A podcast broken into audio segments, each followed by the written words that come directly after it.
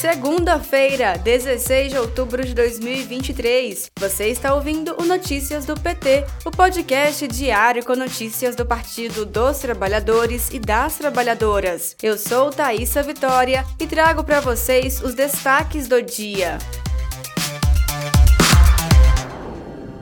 Governo federal realiza a maior operação de repatriação de brasileiros da história. Mais de 900 pessoas já foram retiradas das regiões de conflito no Oriente Médio. Neste último sábado, 14 de outubro, o presidente Lula conversou por telefone com o presidente da Autoridade Palestina, Mahmoud Abbas. Na ligação, Lula expressou preocupação com os civis na região e com bloqueio de ajuda humanitária e condenou os ataques terroristas contra civis em Israel. Além disso, ainda neste sábado, Lula conversou com o presidente do Egito, Abdel Fattah al-Sisi. Os dois concordaram com a urgência em se permitir a entrada de ajuda humanitária em Gaza. Saiba mais informações sobre as ações do governo Lula para repatriar brasileiros e brasileiras no boletim da Rádio PT em radio.pt.org.br.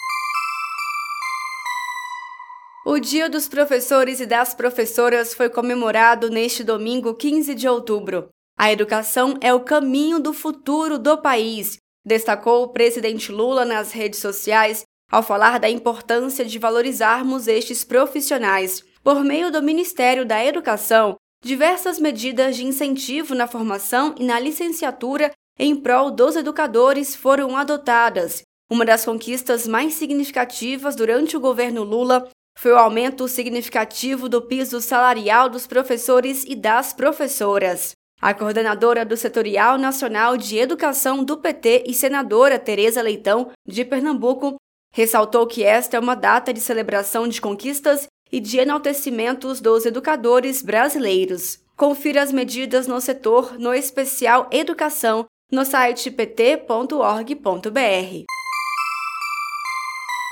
O presidente da CPMI do golpe, deputado Arthur Maia, confirmou para amanhã, terça-feira, 17 de outubro, a partir das 9 horas da manhã, a leitura do relatório da senadora Elisiane Gama, assim como dos votos em separado a serem apresentados por parlamentares de oposição. Trabalhando desde o final de maio, a CPMI, que apura a invasão e depredação da sede dos três poderes, colheu 20 depoimentos, como ex-ajudante de ordens de Jair Bolsonaro, coronel Mauro César Cid, e o ex-ministro da Justiça Anderson Torres.